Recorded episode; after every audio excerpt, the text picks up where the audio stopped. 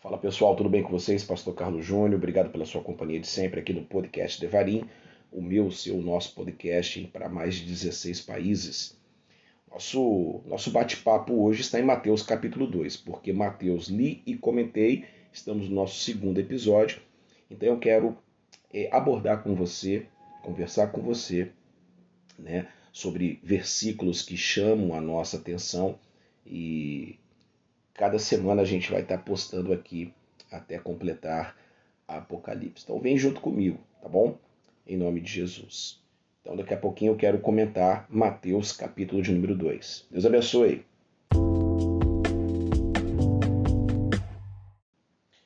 Ei pessoal, estamos de volta, então nós vamos ler Mateus capítulo 2, verso 1. É o primeiro versículo que chama a minha atenção.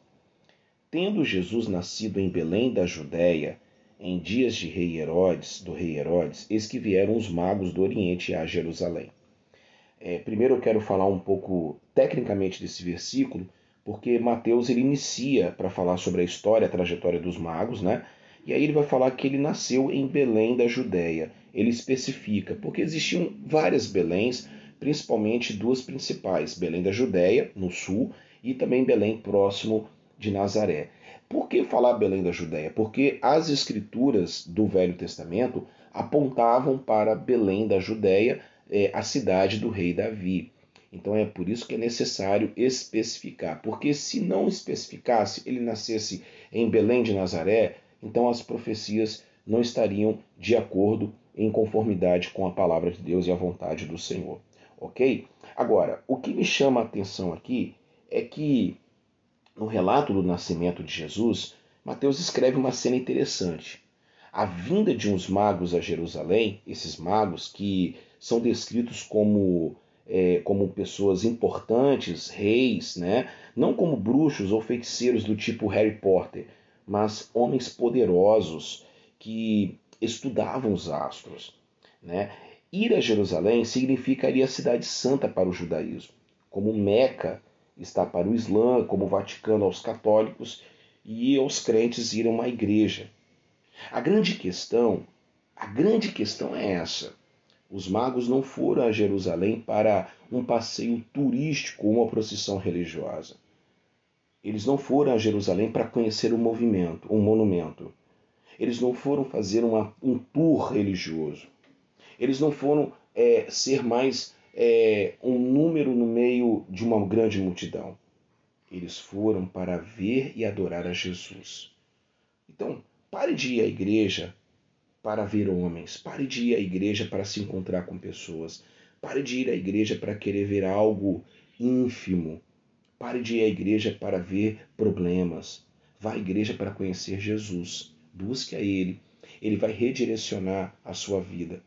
Busque e vá para adorá-lo. E que você possa refletir sobre isso em nome de Jesus. Tá ok? A gente continua a nossa jornada pelo capítulo de número 2. Podcast Devarim, Palavras.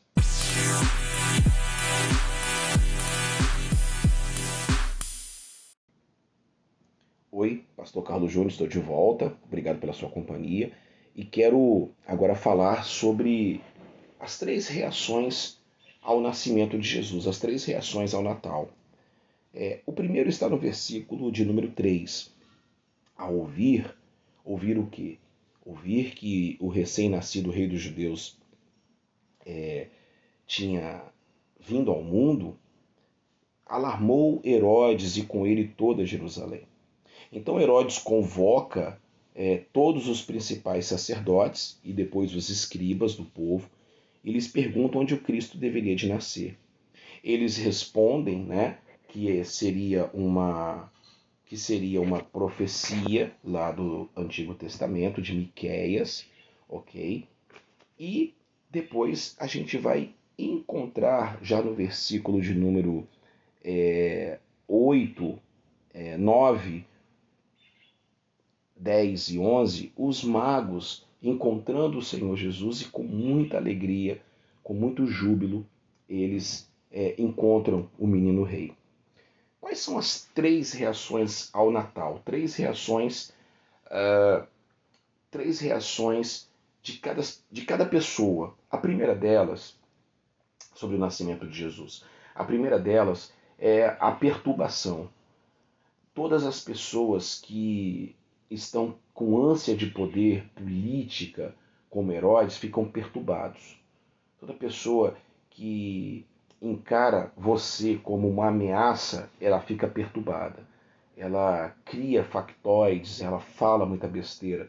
Esse é o poder político que está é, entranhado no coração das pessoas. É, este ano, 2022, é um ano de eleição no Brasil. Haverá muita perturbação, porque as pessoas não querem perder o poder. A segunda, a segunda reação é da indiferença religiosa, daqueles homens que eles sabiam das profecias, eles sabiam de todas as coisas, eles sabiam é, a, a, a, aonde nasceria, eles sabiam sinais, mas eles estavam, indi, eles estavam indiferentes. Indiferentes por quê? Porque estavam vendidos à religião, à política, a sua religião, a sua religiosidade estava vendida, o seu comprometimento estava vendido. E é por isso que a gente precisa ter muito cuidado em relação a essas coisas. Agora, qual é a terceira reação? É a reação dos reis magos. A Bíblia fala que eles simplesmente pularam de alegria, como uma torcida pula de alegria quando o seu time faz o gol. É com grande alegria que eles olharam para a estrela e essa estrela ela parou exatamente onde estava o menino. Bom, qual é a reação que você tem? É, qual é a reação que você está tendo é, mediante a volta do Senhor? Na primeira, houve a, a perturbação, a indiferença e alegria. Qual é que você está tendo agora? É, o rei está próximo de voltar. O rei está próximo de retornar. Está próximo de voltar e buscar a sua igreja. Qual é a sua, a sua reação? Pense sobre isso que Deus te abençoe em nome de Jesus. Podcast Devarim, palavras. Daqui a pouquinho eu volto. Ei, podcast Devarim, estou de volta, viu? Agora eu quero analisar o versículo de número 10. E, vendo eles a estrela, alegraram-se com grande e intenso júbilo. Versículo 11. Entrando na casa, viram o menino com Maria, sua mãe. Prostrando-se, o adoraram e, abrindo seus tesouros, entregaram-lhes as suas ofertas: ouro, incenso e mirra. Queria falar para vocês sobre é, investir no reino de Deus. a análise teológica disso está no nosso canal no Querol barra do Jucu, tá bom? Entra lá, se inscreva e participe com a gente. É, eu ouvi uma vez a respeito de um sermão pregado pelo Billy Graham em 1957 sobre o dízimo. É, reverendo Billy Graham ele fala aqui na pregação dele, ele fazia referência da ordem de Paulo.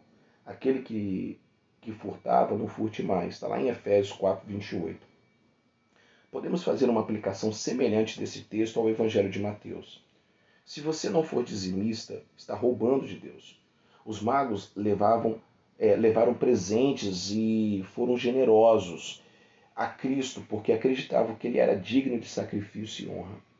É difícil separar as pessoas do seu dinheiro. Tá? É, eu sou dizimista minha vida inteira. E mesmo nas situações mais adversas e difíceis, eu continuei dando, continuei dando dízimo e também minhas ofertas. É, o meu dízimo, por exemplo, sai do meu salário bruto. Eu pago a Deus antes que até mesmo que o governo me pague, até que eu receba meu salário. Além disso, eu tenho praticado isso a vida inteira e muitas vezes eu dou até mais do que 10%, eu dou 20% a mais. Bom, eu não estou incentivando as pessoas a dizimar para se enriquecer, tampouco porque é uma obrigação. Eu incentivo as pessoas na comunidade que eu sou pastor pela alegria, que isso que traz. O dízimo traz alegria porque o Senhor ama quem dá com alegria. Deus não se agrada quando seguramos nosso dinheiro com força, relutando em entregá-lo.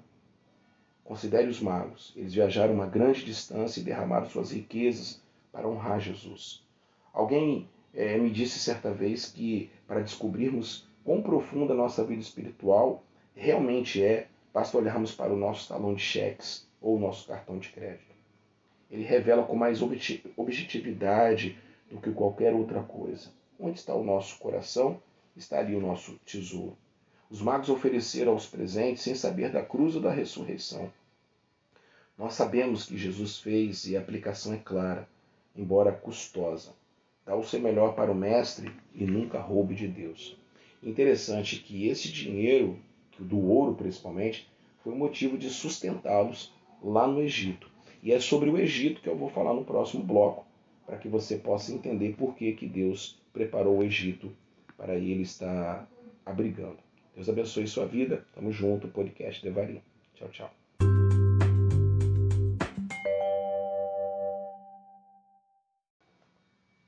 Então, em Mateus, estou de volta, viu? Mateus capítulo 2, verso de número é, 14, 13 e 14, diz assim: Depois que os magos foram embora, o anjo do Senhor apareceu a sonho a José e disse: Levanta-se, toma o menino e a mãe dele e fuja para o Egito.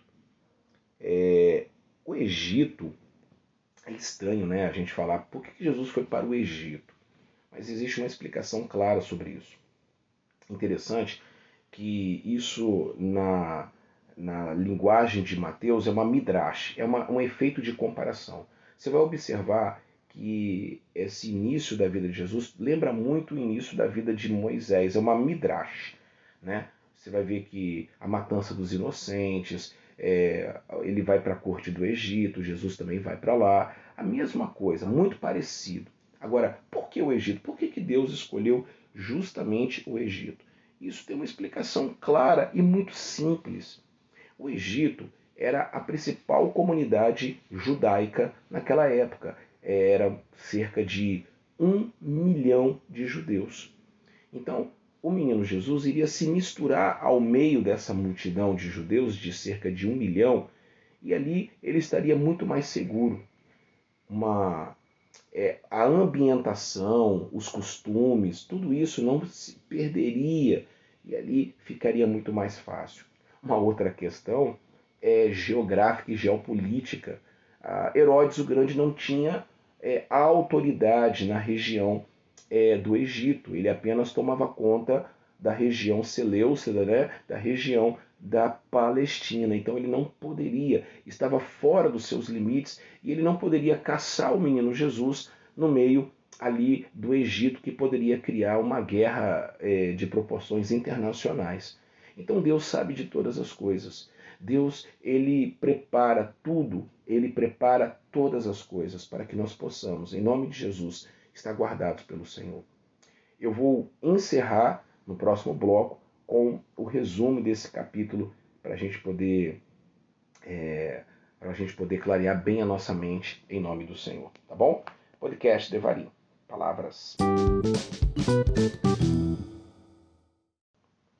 Bom, quero encerrar o podcast Devarim de hoje, é, de Mateus capítulo de número 2, tá certo? E quero falar para vocês o resumo, e esse resumo dá em três palavras: adoração, obediência e livramento. A adoração, começamos com a adoração, qual é o tipo de adoração que você está praticando a sua vida? A adoração mentirosa de Herodes ou a adoração verdadeira dos magos? Em segundo lugar, eu quero falar com vocês sobre a, a obediência. A Bíblia fala que os magos foram obedientes à voz do Senhor. E você vai observar que Mateus ele trabalha em cima de ações sobrenaturais, ou seja, Deus interviu na situação através de sonhos e revelações. Deus faz isso. Agora cabe você ser obediente. Certa vez eu me lembro de um episódio muito interessante uh, e triste, até podemos assim dizer. Os Mamonas Assassinas, uma banda muito famosa aqui no Brasil da década de 90, que fazia um humor através das músicas e conquistou milhares e milhares de fãs, principalmente as crianças. É, a, a Mamonas Assassinas, eles infelizmente partiram muito cedo porque é, o seu avião, o seu jatinho, caiu numa, numa serra é, na cidade de São Paulo, Brasil. Eu me lembro que o tecladista da banda foi até um salão de beleza, um barbeiro, para fazer o seu cabelo antes de viajar para o último show deles. E ele gravou um depoimento que chocou muitas pessoas. ele disse para o barbeiro que estava gravando que tinha tiveram um sonho na noite anterior de um avião caindo. É Deus que falou com certeza para Júlio Hasek para que eles pudessem tomar um pouco de cuidado ou para que eles pudessem talvez não ir para essa viagem. Deus alerta os seus filhos, Deus fala através de sonhos, Deus fala através de revelações. Mas infelizmente a nossa adoração está comprometida, porque muitas vezes nós estamos apenas fingindo que nós estamos vivendo uma vida de adoração. Bom, é, o resultado da verdadeira adoração é a obediência e a obediência é o livramento. Quando nós obedecemos, nós somos livres. A Bíblia fala que o menino Jesus foi salvo da matança dos inocentes. A Bíblia fala que os magos foram salvos da espada sanguinária de Herodes. A Bíblia fala que Jesus ele ficou quietinho, seguro na terra do Egito. E a Bíblia fala que ele retorna para é, para crescer em Jerusalém em segurança. Então pense sobre isso. Pense sobre adoração, sobre obediência e sobre o livramento que o Senhor fará na sua vida. Podcast Devarim, eu te agradeço, muito obrigado pela sua companhia. Você tem curtido o nosso podcast? Direcione ele para outras pessoas, é, fale com outras pessoas, mande para outras pessoas, clique aí, mande suas dúvidas para a gente. É muito bacana poder estar aqui com todos vocês. Que Deus abençoe, fique na paz e até a próxima, pessoal. Fique com Deus. Tchau, tchau.